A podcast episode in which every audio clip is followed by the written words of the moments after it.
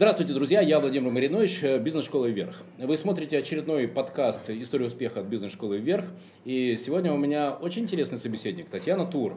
А, человек, который, как она сказала, которого, как она сказала, случайный, а может быть, как говорит Аркадий Пикаревский, ничего случайно не бывает, а, занесло в шоу-бизнес, об этом мы тоже поговорим, потому что это очень интересный для всех опыт.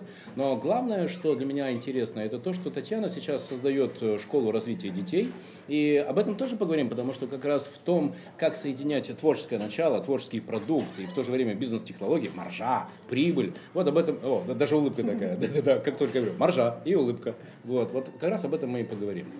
Татьяна, у нас всегда первый вопрос, он связан э, с тем, как вообще пришла идея стать э, предпринимателем. Что это такое?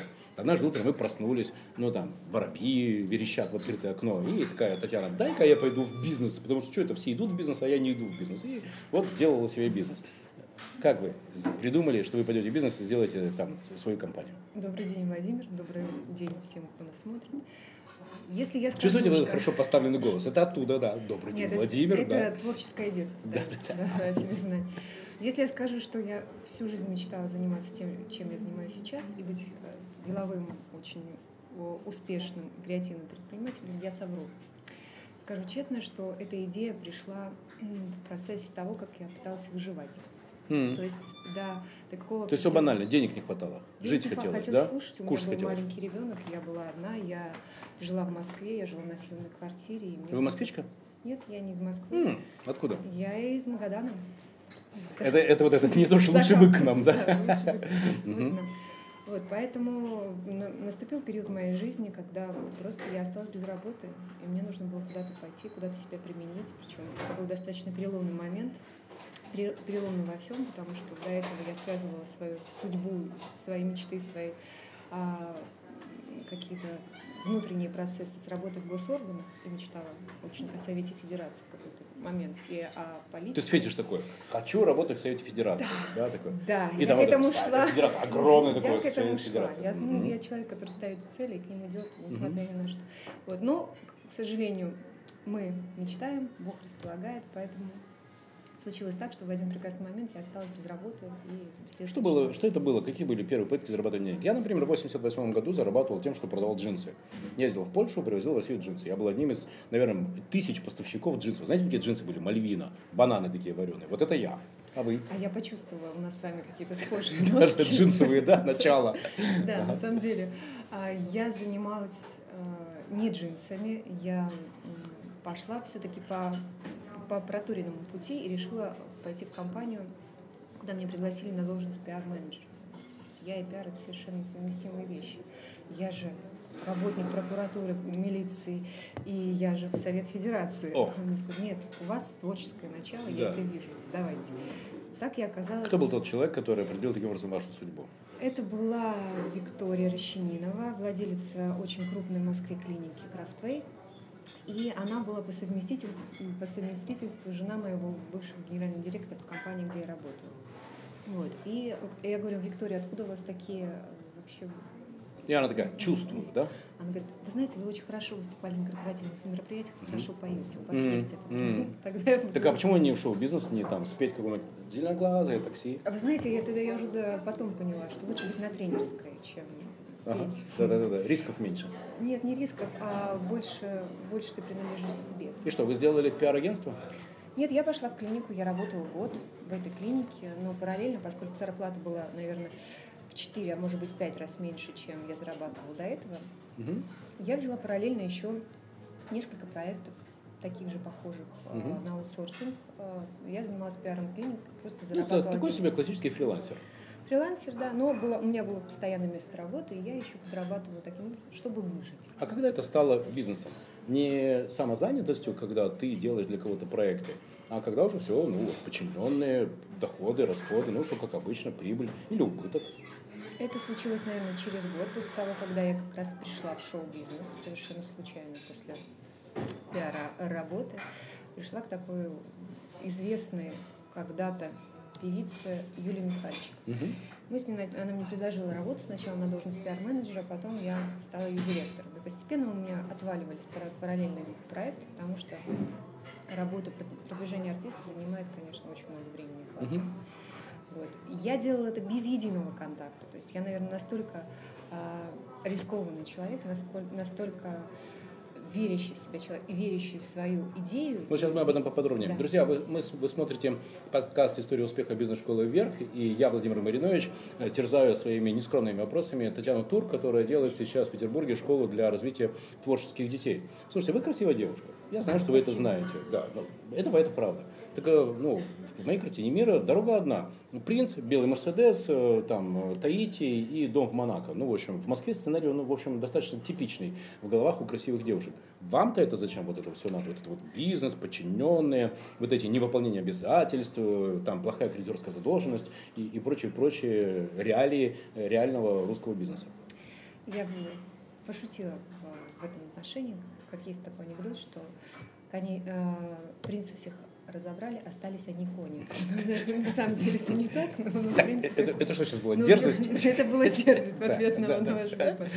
Вот, поэтому э, есть такие девушки, и я ими искренне восхищаюсь, вы знаете, потому что я так не могу, и у, меня, у меня так не получается. Может быть, если бы я была немножечко другого склада, характера, и была бы, обладала более бы э, ярко выраженными женскими чарами, возможно, бы я пошла по этому пути. То есть вы, вы любите вджобывать, да?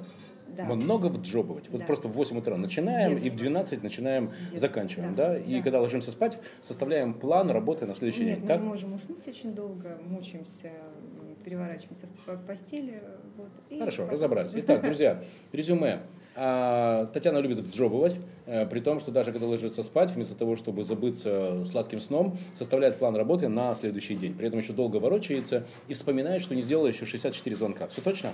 Ну, не да. совсем, ну да. Все началось с пиара, и через э, шоу-бизнес пришло, собственно, к своей школе развития творческих э, детей. Окей, вы продукт. А, слушайте, когда ко мне приходят, например, э, предприниматели, и они такие, знаете, задают вопрос, Владимир, а помогите нам найти нашу тему, вот где бы мы могли раскрыться. И я задаю вопрос, ты хочешь в офлайне или в онлайне? В онлайне. Я говорю, все, читать так кранч. Очень классный ресурс, коллеги, рекомендую каждое утро читать так кранч, и в этом найдете классную идею, как она развивается. Как вы развиваете свой продукт? И вообще, почему именно школа ну, творческих детей? Что это такое? Что за прибабах такой? Ну, почему не, не шитье, не знаю, там, не вареники, не, не производство каких-то уникальных это стульев? Точно сказано. Вы не забывайте, что все-таки я прошла главную школу, школу шоу-бизнеса, где к бизнесу относится, ну, вообще никак не относится. И, а, наверное, моей отличительной особенностью и моей силой, то, что я это поняла, и моим козырем было то, что я стала относиться к шоу-бизнесу как к бизнесу. Mm-hmm, строить круто. модель, модель а, поведения, модель общения, модель а, каких-то внутренних взаимоотношений внешних, как бизнес-партнеров. Вот, поэтому... То есть вот классика. Цель, продукт, точно. бюджеты, Абсолютно маркетинг, точно. продажи, Я команда. Я вам по секрету, что в шоу-бизнесе так не делает практически никто. Поэтому а, сила успеха продукта, которым занимается бизнес, люди бизнеса, она немножечко отличается своей фундаментальностью, своей, скажем так, э, взвешиванием зоны риска, зоны дохода, зоны и полностью исследования рынка. Поэтому э, я прошла очень хорошую школу. И школа-студия Sound Media Kids, она появилась не просто так. Я, поскольку человек, который знающий бизнес, закрытый для многих изнутри, шоу-бизнес, я могу сказать, что я пошла методом от противного того, что есть на рынке. Mm. То есть я воспользовалась таким голубым океаном. Угу. Я поняла, что у нас рынок пересыщен в сфере детской индустрии, детских а, развлечений, детского досугового а, творческого.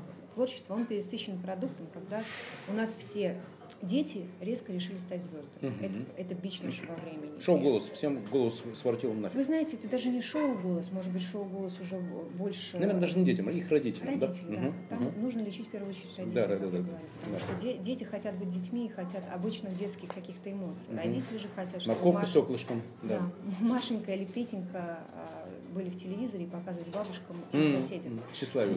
Да, поэтому я пошла, наверное, методом от противного и задала вопрос, что нужно детям. Что, что хотят дети? Поскольку я мама моей дочери 11,5 лет, я прошла весь ужас, вот, а, пытаясь быть, быть хорошей матерью и пристроить ребенка в какую-нибудь школу.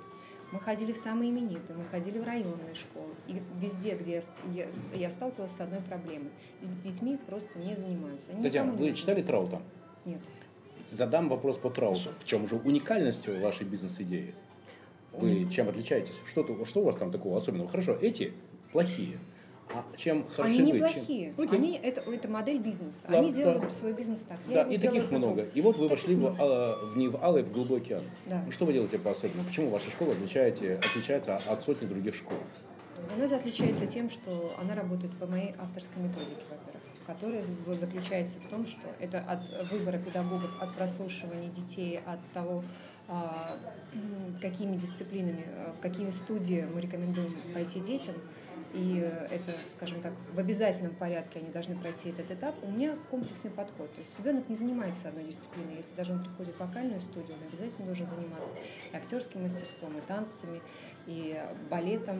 То есть мы разносторонне раз- развиваем ребенка. Я подхожу просто к вопросу творчества и творческого развития как к фундамент- фундаментальной основе, которая за- закладывается в ребенке с детства. Поэтому у меня все группы разделены по возрасту. Под, под каждую воз- возрастную э, аудиторию подбирается свой педагог, под- подбирается своя программа. Вот. Я даю возможность То детям есть отличие как раз вот в этом индивидуальном подходе. в индивидуальном подходе и в том, что э, я не говорю, что дети, приходите ко мне, родители, приходите ко мне, вас покажут по Первому каналу, и это предел ваших мечтаний. Я на родительских собраниях говорю, нет. Вы понимаете, родители, я вас очень прошу, де- дети и шоу-бизнес – это несовместимые вещи, это взрослый бизнес. Давайте не будем калечить психику ребенка. Да, я даю возможность сниматься в клипах, бесплатно, кстати, что там никто не делает. Я даю возможность э, участвовать в каких-то больших концертах. Но это для того, чтобы ребенок почувствовал себя в этой роли и применил ее, насколько она комфортна или нет. Потому что дет- дети это очень такая нежная субстанция, скажем так, которую можно очень быстро Сто сломать, процентов, конечно, не, конечно. не осознавая. На этом рынке номер один непоседы. Как будете конкурировать с непоседами? Я бы не сказала, что у нас абсолютно разный рынок, у нас абсолютно разная аудитория. У нас э, они делают ставку на другое, они делают все-таки ставку на шоу, на, на, на звездную историю. Я делаю ставку на детей. То есть я хочу, чтобы э, донес- донести информацию, что э, главное, главное не то, что мы видим на сцене, а главное внутри, главное в ребенке, главное в е- в его самоощущении.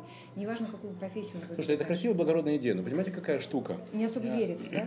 А, сейчас, знаю, и, и я понимаю, почему, потому что родители – это ведь те люди, которые принимают решение о том, платить или не платить. Конечно. А, и а, там главный мотив, мы уже говорили, да, это тщеславие. О, моего Петечку показали по телевизору, Я Петечка звезда, я готов за это пла- заплатить, я об этом мечтаю, моя Машенька, она так здорово там споет, ура, фотографии, звезды, блицы и прочее, интервью.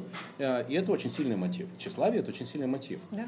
К сожалению, я знаю, что э, когда в центре мы помещаем ребенка, интерес ребенка, жизнь ребенка, очень маленькое количество родителей думают э, именно об интересе ребенка. Ну, потому что это же надо прислушаться, не решать за него, Васенька, Машенька, я лучше тебя знаю, что тебе надо. Это надо будет еще людям объяснить. А, кстати, и здесь, наверное, ваши пиар-навыки пригодятся. Нет, здесь не про пиар история, здесь история про детскую психологию, потому что дети поколения нынешнего, так называемое поколение Z и Y, которые там уже при- приходят в маленьком возрасте, к нам два с половиной года, это уже другое поколение, это понятно. Они очень отличаются, в корне отличаются от нас, от нашего поколения, от поколения, которое было раньше. Это, во- во-первых, в разных подходах к воспитанию, в разной социализации, в, разных, в различных а, методах воздействия, в том числе и социальных сетей и так далее. Хорошо, давайте про продукт. Да. Смотрите, если мы сейчас с вами зайдем на сайт Гетто, то там будет написано, если вы пассажир, то вы получите машину не старше трех лет, работающий кондиционер, бесплатный Wi-Fi, оплата кредитными картами. Если вы таксопарк, то вы получите оплату два раза в месяц, э, ну там, по- постоянная финансовая отчетность, то есть конкретные пользы, которые вы получите от работы с, э, таки- с таким э, агрегатором, как Get, GetTaxi. А, вот можете ли вы точно так же, ну, простите за э, такую сниженную лексику, да, но те кайфы, те преимущества, которые получит родитель, когда будет работать с вами, э, который отдаст э, ребенка в вашу школу. Что там? Раз, два, три, четыре. Кроме красивых общих слов, творческое развитие. Что конкретно? Мы научимся танцевать степ, мы лучше всех начнем брать ноту ля. Что? Ну, каждый возраст получит свое. Ну, во-первых, я хочу сказать, что на выходе, скажем так, а, после пубертатного периода мы получим а, неискалеченную душу. И риски искалечить эту душу, ну, сведены, наверное, к минимуму. Круто. А, это первое. И это основное. Сейчас, э, иска- не, не искалеченное, это, то есть это живой ребенок, не зацикленный на том, когда он попадет на сцену, вот этой конкуренции Это, это, и это, битым это стеклом в, в в, ботинках. в том числе, это в том числе, но мы все-таки не, не ориентируемся не только а, на то, чтобы не попасть в шоу-бизнес, а для того, чтобы ребенок был развивался очень гармонично в этих стрессовых э, ситуациях, в этих стрессовых историях, в которые он сейчас загнан. Он загнан в нее дома, он загнан ее в школе, он загнан на улице и так далее. То есть сейчас на, на современного ребенка воздействует То есть это будет такое королевство ребенка. То есть, грубо говоря, вот родитель приводит ребенка, ребенок туда заходит, попадает в ваши руки, и все, и ему там хорошо. Ему это его хорошо. территория. Да. Фантастика. И они хотят так бывает? Сюда. Так бывает. И никто не будет на него тра-та-та. Это, это, это очень просто, но это Что, бывает. не будет наказаний? Нет, наказаний не будет. главный принцип работы, что мы работаем с детьми, с детьми на равных. равные партнерские отношения. Да, мы ограничиваем э, границы как взрослые. Это нельзя, это можно. Но умеем донести иногда а, в игровой форме, когда иногда просто общаясь с ним как а, ну, не надо Слышу. А как вы, а что вы сделаете, если, например, вы вдруг обнаружите, что ребенок пришел, потому что, ну, папа, мама захотели? Бывает Я два года занимался баяном. Знаете, когда закончилось все это? Когда мама меня спустя два года попросила что-то сыграть, я что-то такое трили, тили, трали, вали, и мама поняла, все, пора заканчивать. Маринович и Баян несовместимы. Друзья, вы смотрите подкаст «История успеха бизнес-школы вверх». Я, Владимир Маринович, беру интервью у Татьяны Тор, на мой взгляд, с очень интересным проектом э, школы развития творчества детей, в котором для ребенка будут созданы все условия для раскрытия гармоничного, э, с тем, чтобы он не был зациклен на выступлении или на этой жесткой конкуренции. Это очень интересная концепция, но вот все-таки, если вы обнаруживаете, что ребенку, например, неинтересно, что, что делаете? Вы, вот, вот что вы с ним делаете? Все, вы, его, вы ему говорите, там, все, иди к родителям. Мы, мы пытаемся разобраться, в чем, с чем связан этот неинтерес, и здесь мы призываем к помощи родителей, потому что в каждом а, возрастном периоде могут быть свои капризы, скажем. Это может быть капри, могут быть капризы, может быть лень, может быть просто э, банальная усталость ребенка. Мы общаемся с родителями, с педагогами, пытаемся оценить это состояние, с чем оно связано. Если это каприз, это, он быстро проходит. Вот, как правило, ребенок приходит на занятия, выходит уже абсолютно... Хотя, ну, то, что вы рассказываете, говорит об очень таком, таком штучном подходе, ручном. Да, штучном. Вау. Но тогда это, это будет какой-то, на мой взгляд, такой не очень масштабный бизнес, потому Почему? что ну, вы, вы можете говорить так подробно, хорошо, там, с двумя, с тремя, с пятью, с десятью детишками в день, но не с сотней. Это вопрос правильного процесса внутри команды, как работает команда, как подбираются педагоги, как они общаются между собой, как оценивается, простите за выражение, а, возможности каждого ребенка, и в том числе психологическое, психическое, эмоциональное, физическое состояние. То есть э, у меня сейчас обучается 150 детей. Вау! Я знаю, э, наверное, 90% детей по имени, и э, я знаю примерно, что он из себя представляет. А, все, всех детей знают, педагоги знают, э, управляющие и так далее. Как вам это удалось? Потому что, ну, в принципе, я сам наблюдаю, что происходит э, профессиональная трансформация. И педагоги очень часто, проработав 2, 3, 4 года в традиционной системе образования, ну, они становятся диктаторами. А, это а, да. Да, а вы сейчас говорите о том, что это люди, которые, знаете, такие будут слышать, слушать Васеньку, Петечку, Машеньку, Светочку, и будут там все делать для того, чтобы они гармонично развивались вместо вот этого диктаторского подхода. Я как, как вы их находите? Окей. Друзья, вы смотрите подкаст «История успеха бизнес-школы вверх». И сейчас, когда мы говорили о блоке про продукт, э, который Татьяна создает в своей школе, главная основа этого продукта – это бережное отношение к душе ребенка с тем, чтобы его не искалечить, чтобы он стал гармоническим человеком. А, и это умение что? Говорить э, на один на один с ребенком на взрослом уровне, не считать, что он ребенок? Это главное, чтобы ребенок тебя слышал. И умение слышать потребности ребенка.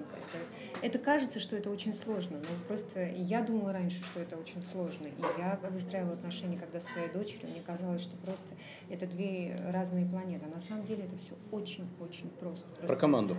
Как удается находить таких людей, которые умеют разговаривать с ребенком так, чтобы слышать друг друга?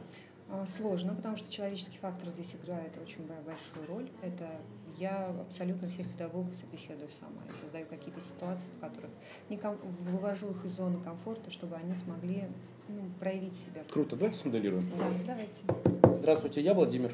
Да, очень приятно, Владимир. Я много, Татьяна, я слышал про вашу школу. Да. Очень хорошая идея. Я замечательный э, преподаватель степа. Вот хочу ваших детей учить танцевать та-та-та-та-та степу. Да. Все, готов. Когда а... вы хотите?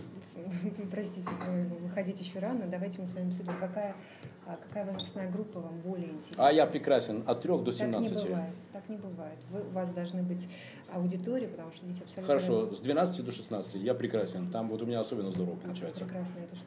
Ну, я сам танцую степ, и меня приглашают на свадьбы, там, на вечеринки, на корпоративные мероприятия. И я очень здорово могу любого ребенка научить там за, не знаю, там за два дня сделать уже свой первый степ-танец. Давайте разберемся. Вы можете научить или вы можете, или вы хорошо сами это делаете? Я и сам хорошо делаю, но у меня такой принцип. Смотри, как делаю я, и ты сам точно Ну, научишься. так ну, невозможно. Так, возможно, не получится. Давайте мы с вами пройдем в зал хореографии, вы мне покажете. То есть я должен буду вам показывать. Да.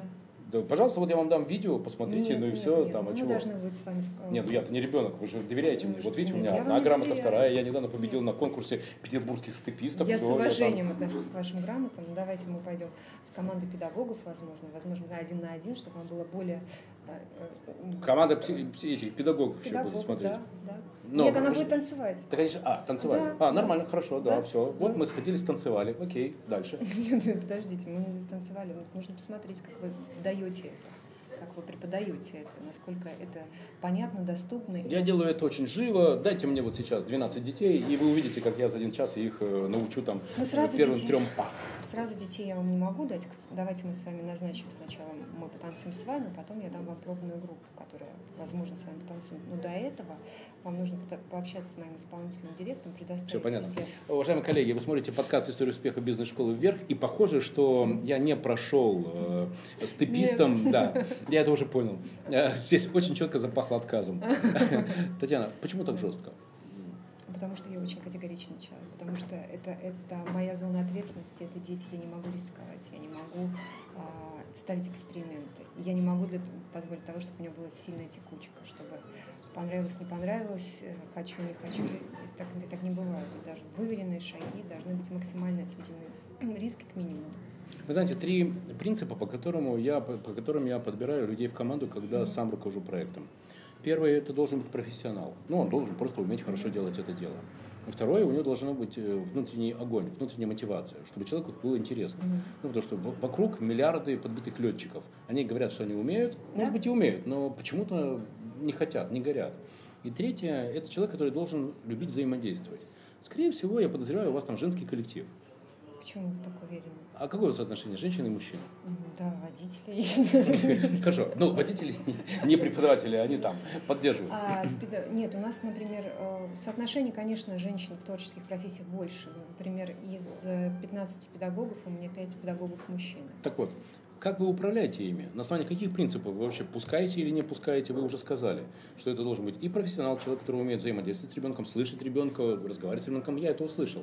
А как вы, как руководитель, с командой выстраиваете отношения? Ну, у меня команда не только состоит из педагогов, у меня команда состоит в первую очередь из управляющего состава, э, который, и, и я, мне кажется, это моя самая главная победа. Это моя самая главная победа в том, что проект пошел, и в том, что все занимают свои места. Например, исполнительный директор школы, я ее а, вз- взяла, переманила, как хотите называйте, из ресторанного бизнеса. То есть мне было важно, чтобы она не, не имела никакого отношения до этого к детским школам. Мне нужен был качественный, грамотный, жесткий управленец. Ну, скажем так, модель меня такая. Кстати, некая. жесткий управленец. Почему жесткий? Жесткий. Акцент А, прозвучал. потому, потому что нужно де- держать э, везде, простите, б- б- большую, большую аудиторию, в первую, в первую очередь педагогов. И, А что, они норовят опаздывать, не делать, не выполнять? Ну, или... конечно, но они все люди. Они все люди, и их нужно контролировать так же, как и маленьких детей. Слышу слово контроль для меня очень важное слово. Для того, чтобы контролировать, нужно вначале внедрить стандарты. Да. Кто является тем человеком, который разрабатывает стандарты обучения и говорит преподавателю, расскажите, как это происходит? А, Я разрабатываю ста- стандарты, я собеседую, м, скажем так, в итоговом варианте педагогов, но всю э, координацию рабочего процесса э, выполняет исполнительный директор и управляющий. То есть у них четко раз- разделены обязанности. Об- Общение с педагогами, общение с родителями, что заним- занимает 90% времени, потому что а, если детям чувствуют, скажем так, на интуитивном уровне, нравится, не нравится, то ди- родителями нужно постоянно разговаривать. Есть точки контроля, которые я беру на себя, и я не могу от них Вы отказаться. знаете, что вы описываете, по сути, бизнес-модель реального бизнес-предприятия. А я так и отношусь к нему. А, фантастика. Ну, давайте. Как А, сочетать с детьми это? Нет, с с детьми я уже понимаю, что все построено вокруг ребенка, поэтому, скорее всего, ну, он чувствует заботу и ласку. Другое дело, Конечно. что это забота и ласка, и качество преподавания, оно организовано по бизнесовому. И вот это удивительно. А как вам удается, чтобы творческий коллектив, ну, коллектив творческий, да, работал в рамках как раз бизнес-процессов? Это же, ну, как, Дисциплина. как, как соединить коня и трепетную лань? Дисциплина. Творческие люди очень необязательные. Они Да. очень воздушные, они живут в своем настроении, В они очень да, да. обидчивы. Да, да, да. Они очень, поэтому нужно находить. Я придумала такую историю, чтобы никто не обижался, никто, ну, кроме мотивационных моментов, которые бывают, конечно. Я не могу сказать, что это кнут и пряник, я очень справедливый э, руководитель. Я придумаю такие точки контроля. Например, у нас ежемесячные зачеты, которые проходят, э, в первую очередь, они делаются педагогов, для педагогов. То есть каждый ребенок, который месяц занимался той или иной дисциплиной, показывает какой-то номер. И я оцениваю ра- работу не ребенка. Ребенок здесь все-таки стоит как, чтобы оценить его рост и развитие, и насколько правильно подобрана к нему, э, ему программа. Я оцениваю педагога, насколько качественно отработал педагог, насколько качественно он увидел те или иные моменты. Но еще что самое главное, что педагоги должны работать вместе. Вот Они к этому один- готовы, потому что вы же понимаете, э, все У педагоги, они четко нацелены на то, что я-то кайфовый, у меня корона, я супер педагог, а вот они, детишки, ну, Конечно, не те. они так и говорят. Они, А. нет, они говорят, что не детишки, а это вот другой педагог. А, вот, ну да, вот, к другой сожалению, педагог. Ну, То есть, м, так, о, и стрелку перевел. Да. Нет, у нас как бы существует такой разбор полетов, абсолютно объективно, потому что мое образование и мой опыт мне позволяет разобраться, насколько, Да? насколько глубоко педагог вник в ту, в ту- в ту или иную А в композицию. чем вы там, прекрасны, в танцах или в пении? Во всем. То есть вы сможете Я отличить там очень- ля мажора от фа минора, да? Я Там играю на четырех музыкальных инструментах. Вау. Ну, танцы, конечно, не мой конек, но я Но стараюсь. где фальшивить тоже видите. Конечно. Кто это вам дал? Родители? Музыкальная школа 10 лет. 10 лет. Я А. мучилась на есть фоно, в голове есть система. Конечно. Как вы думаете, э, представьте себе, какой у меня есть самый невероятный диплом? Вот вы даже представить не можете, а у меня этот диплом есть. Нет. Нет. Это была всего лишь такая игра, импровизация. А, Музыкальной школы диплом. Нет. Ну еще добавь. Вы поете. Нет, конечно же нет. Нет, пою зеленоглазые такси. Хотите спою, и все убегут. Но мне Ну, неважно, понравится. Я смогу вам вас направить. У меня диплом мастера маникюра. Да вы А. Да, абсолютно серьезно. Вот. Вы посмотрите. Да, да, да. А, Я обратила внимание на руки. Э, Восемь лет назад я захотел сделать сеть э, нейл-баров. Э, Я увидел, что уже... Это ваша история. Так- так- Да, и, но я понимал, что сделать это без того, чтобы понимать, как это работает, невозможно.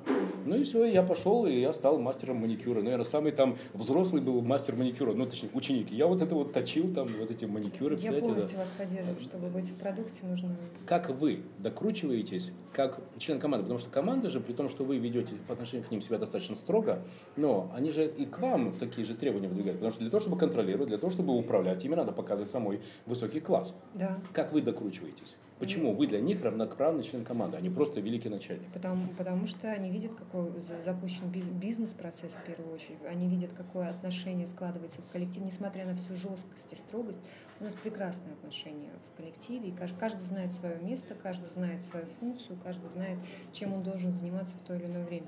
Вот, поэтому, и, конечно, а, в первую очередь они уважают меня.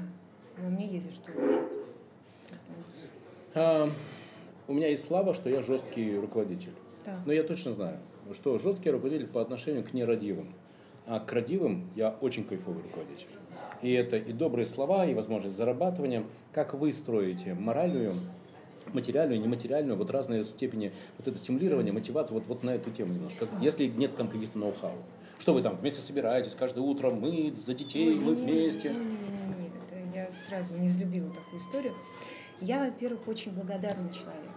Если человек действительно сделал что-то очень хорошо, и я восхищена его я ему это скажу.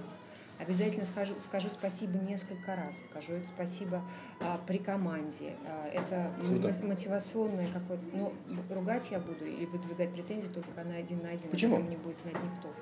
Ну, потому что ну, это это зо- зона этики, профессиональной этики. А мой опыт, моя практика говорит, знаете о чем? Что если ты хвалишь при всех, а порицаешь один на один, то если такого человека приходится увольнять, то тогда команда на тебя смотрит с недоумением. Ну ты же хвалил, хвалил, хвалил, и вдруг взял и слил человека. Ты что это такое? У тебя плохое настроение было? Или у тебя ПМС случился? Во всем есть чувство меры, скажем так. А, есть такие ситуации, когда я устраиваю очную ставку, ну, вот, мое прошлое не дает о себе. А, но при, при, прежде чем устроить очную ставку, я поговорю с каждым педагогом один на один, я поговорю с родителем, я, возможно, поговорю с ребенком, я собираю информацию. И чтобы быть максимально объективной, я потом выдаю готовый результат. Это не так, что я увидела, что кто-то там, как вы говорите, накосячил, и тут же его давай порицай. Я выжду время, я соберу информацию, и у меня должна быть своя картина мира. Потому что я ну, если я ругаю... Если и это работает. То есть у них таким образом нет возможности сказать вам, что вы решили э, кого-то поругать просто потому, что вам не понравился цвет глаз или размировка. Да, я расскажу о своем, скажем так, может быть, он негативный опыт, а может быть, позитивный. Очень интересно. У нас такая педагог, э, потрясающая девушка, она была новым членом команды, педагог по вокалу. Она пришла в нашу команду, когда мы уже, она была сформирована. Естественно, а, поскольку студия вокала она самая востребованная студия, и педагоги получают там очень хорошие деньги, вот, началась такая дедовщина со стороны трех Фантастика. остальных педагогов. И я просто слышу какие-то вот телодвижения, какая-то вот неприятная ситуация, какие-то вот... Фантастика. Я говорю, Луиза, В чем это выражалось? Ее заставляли чай для всех делать? Или полы мыть после всех? Нет, это выражалось в том, что э, я слышу, я всегда получаю обратную связь. Я получаю обратную связь э, от родителей, обязательно. Я даю им какую-то сва- свою позицию, свою точку зрения. И тут я слышу, что один педагог, а я раз зашла в, в административный там блок, э, жалуется. Захожу я, они замолкают. Угу. Так, вызываю своих э, административных работников, угу. говорю, так, давайте вы мне расскажете, что в конце что концов происходит, происходит да. что... Ну, вы знаете, у нас там такой небольшой внутренний конфликт, мы не понимаем, ну, вот кто, кто виноват, мы не совпадаем по методике. В общем, один педагог говорит, что ты неправильно даешь а, предмет, второй говорит, это сама дура, а третий педагог выступает в том, что вы обе дуры, а я вот хорошая. И вот такая совершенно непонятная ситуация, хотя мне а, каждого педагога, я брала а, обладающего разной методией в силу своих, скажем так, внутренних ощущений и знания, знания продукта там, вокальной студии. Я считаю, что должны работать э, с разными детьми разные педагоги. Что, чтобы найти своего педагога по вокалу, можно пройти, пройти очень большой труд. Я, чтобы на, найти своего, я поменяла шесть. Ну, в конце концов, я его нашла. И я не жалею, я от каждого взяла то, что мне, мне было нужно. Вот. И выясняется, что значит, крайне остается вот, вот эта вот девушка, которая новенькая, вот, потому что она менее всего защищена. И тут выясняются такие сразу, как, знаете, как снежный ком. Ой, вы знаете, она вот некорректно ведет себя с детьми, она вот некорректно ведет себя с родителями. Говорю, а в чем это выражается? Ну, она дает свой мобильный номер телефона детям. А зачем? Ну вот они, если дома занимаются, они переписываются, значит, делятся переживаниями, делятся, она с ними общается. Наверное, она их уводит куда-то к себе, говорит мне одна из педагогов.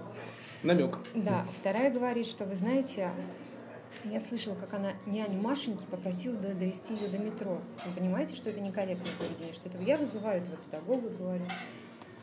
Значит так, давайте разберемся, что, что происходит, почему вы себе позволяете вот такое поведение, почему вы не можете сами дойти до метро, или в чем? Он говорит, вы знаете, было един... это был единственный раз, был дождь, и я, в общем, попросила ее, а почему вы вот некорректно высказываетесь в отношении другого педагога? Говорит, я считаю, что она делает это неправильно. Я считаю, это моя позиция. Причем она открыто, открыто говорит. говорит да, круто.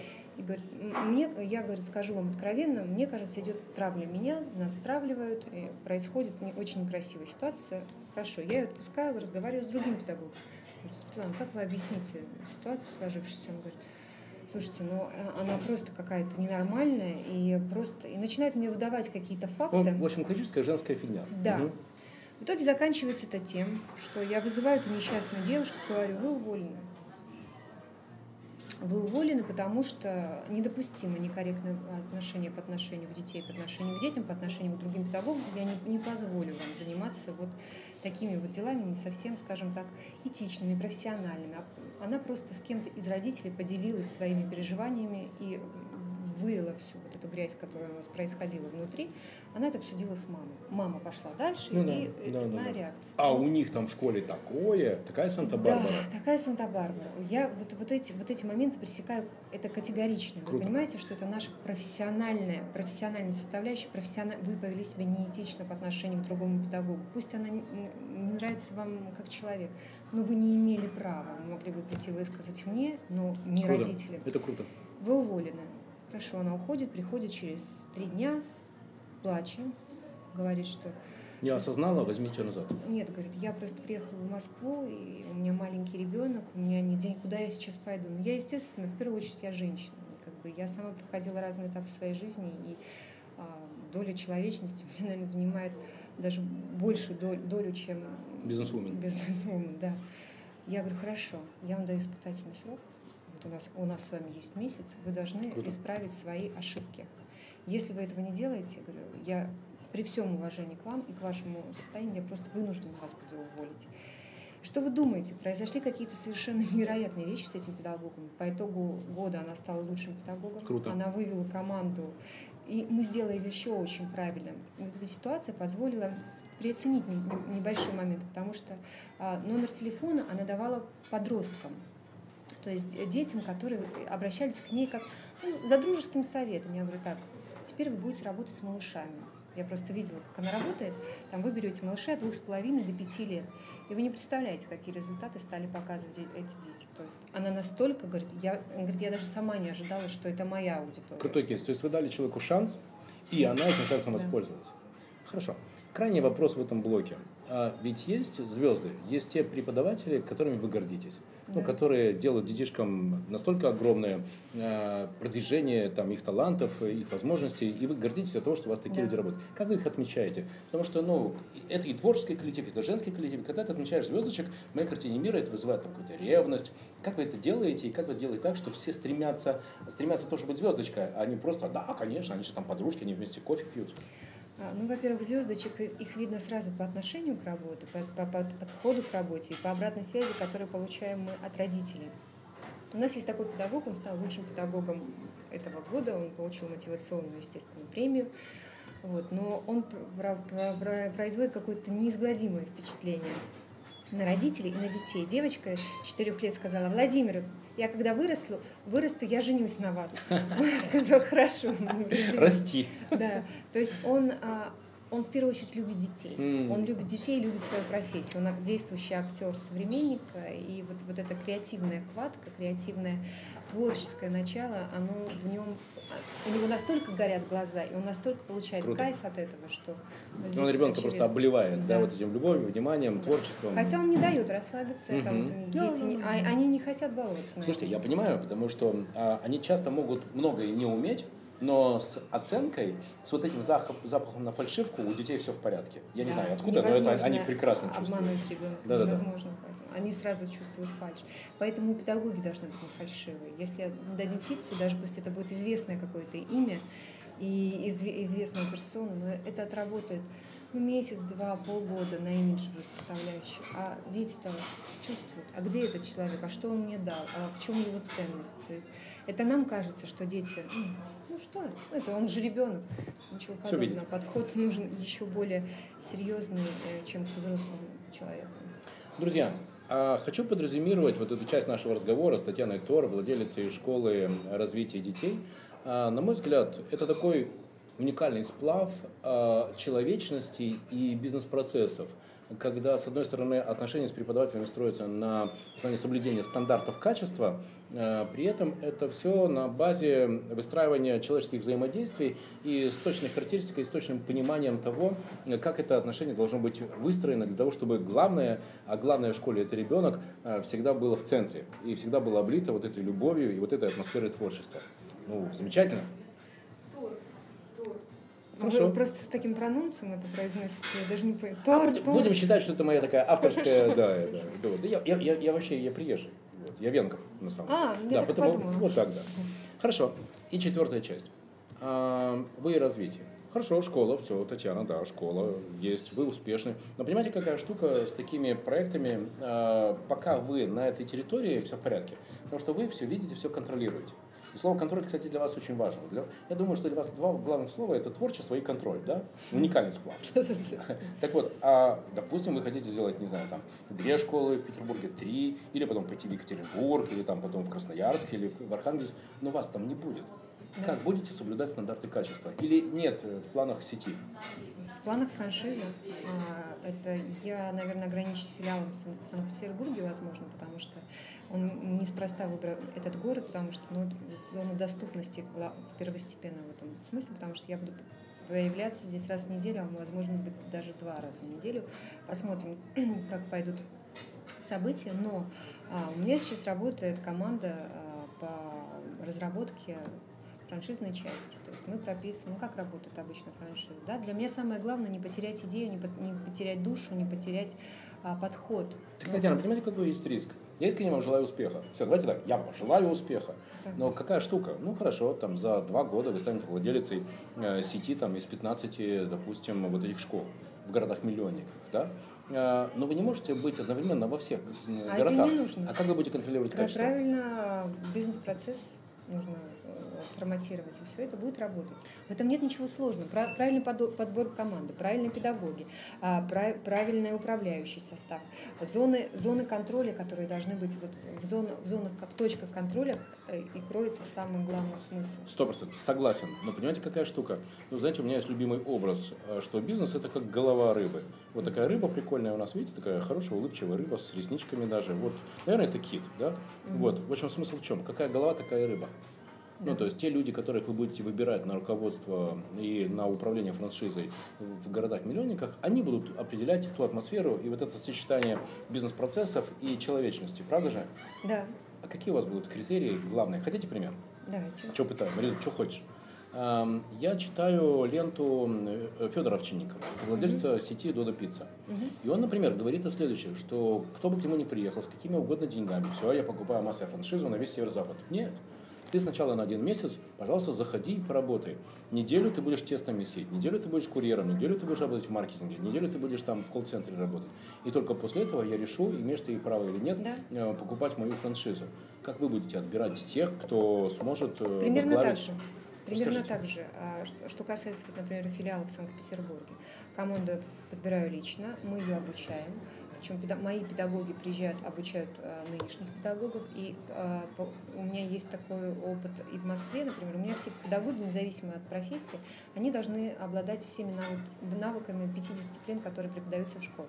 Если педагог по вокалу, он все равно должен знать азы актерского, вокала и так далее. То есть он должен ориентироваться и правильно донести это до ребенка. Поэтому, естественно, а, команда коучей, которая будет основной офис московский, который я, я тренирую, извините, каждый день, она будет обучать все остальные. И то же самое, например, если ты хочешь, ко мне обращались уже по поводу франшиз уже много раз. Мне предлагали партнерские программы и так далее. Но я боюсь этого как огня, потому что я, э, да, риск очень большой пустишь партнера, ты потеряешь душу, ты потеряешь деньги, ты потеряешь ну, вообще имя. смысл. Имя, да. А для меня имя очень важно, потому это, что это центр. я это, зарабатывала, это зарабатывала его очень долго. Поэтому да, это, это опять же контроль и правильный выбор выбор э, людей, которые будут занимать. То есть у нас должны быть примерно одинаковое мировоззрение, примерно одинаковая идея. Да, это не бесплатно, это бизнес, естественно, мы зарабатываем на Татьяна, это знаете что? Да. Верю. Уважаемые друзья, вы смотрите подкаст «История успеха бизнес-школы вверх», и я разговариваю с Татьяной Тур, владелицей э, школы творческого развития ребенка. И знаете что? Э, Все это время Татьяна, истинный профессионал, держала себя очень классически. То есть я точно понимал, что я говорю с человеком, который себя контролирует. Но вот сейчас, когда мы заговорили о качестве и о тех принципах, по которым будет выбираться э, руководитель э, филиалов в городах-миллионниках, вот, вот, вот все прорвалось. То есть я понимаю, что это, это настоящее и это живое. Татьяна, я хочу вам сказать огромное спасибо. На мой взгляд, вы делаете одну очень важную вещь. Потому что, конечно же, это беда, что та система, в которой сейчас дети учатся, это жесткая система диктаторского как бы это подчинения установкам без включения головы, души и сердца ребенка. Ну а зачем? И, соответственно, возможности его проявления, да, его творческого начала. И то, что вы делаете, это, конечно, круто, потому что когда именно ребенок в центре, вот звездочка, ребенок, он в центре, это круто, это здорово. А, вы смотрели и слушали подкаст «История успеха» бизнес-школы «Вверх». От души желаю вам успехов и давайте договоримся, Татьяна, что через год вы придете и вы расскажете о том, что у вас получилось с точки зрения развития, чтобы сеть ваша, э, я вам желаю, правда, от души, Спасибо. э, была большой и больше и больше детишек получали ну, чудесную возможность научиться у вас танцевать и петь так, как они хотят, а не так, как хотят родители. Спасибо. Спасибо. Здорово. Пока.